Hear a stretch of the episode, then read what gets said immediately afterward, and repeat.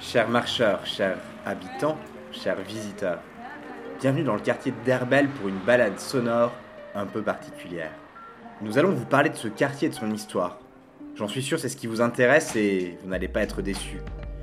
Mais nous avons décidé de le faire à travers le prisme, attention, de la toponymie. Qu'est-ce que c'est que ce gros mot? Alors si en plus je vous dis toponymie sensible, vous n'y comprenez plus rien et vous commencez déjà à faire demi-tour, mais non Restez, vous allez voir, enfin écoutez, ça vaut le coup. Allez, je m'explique.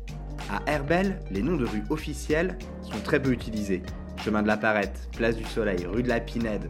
Par contre, si vous demandez votre chemin, on vous dira plus facilement de prendre la descente de la mort, de croiser la mosquée, de dépasser le pont de la fromenterie, et peut-être d'arriver au Mama Stadium.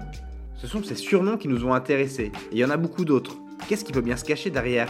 La place du marché, le château, le plat du 8 Comment ces noms sont devenus des indicateurs d'une mémoire commune qui se transmet de génération en génération? Allez, ça y est, je vous ai donné envie. Alors prenez maintenant à droite, lancez la bande son numéro 2 et essayez-vous à la pente de la mort.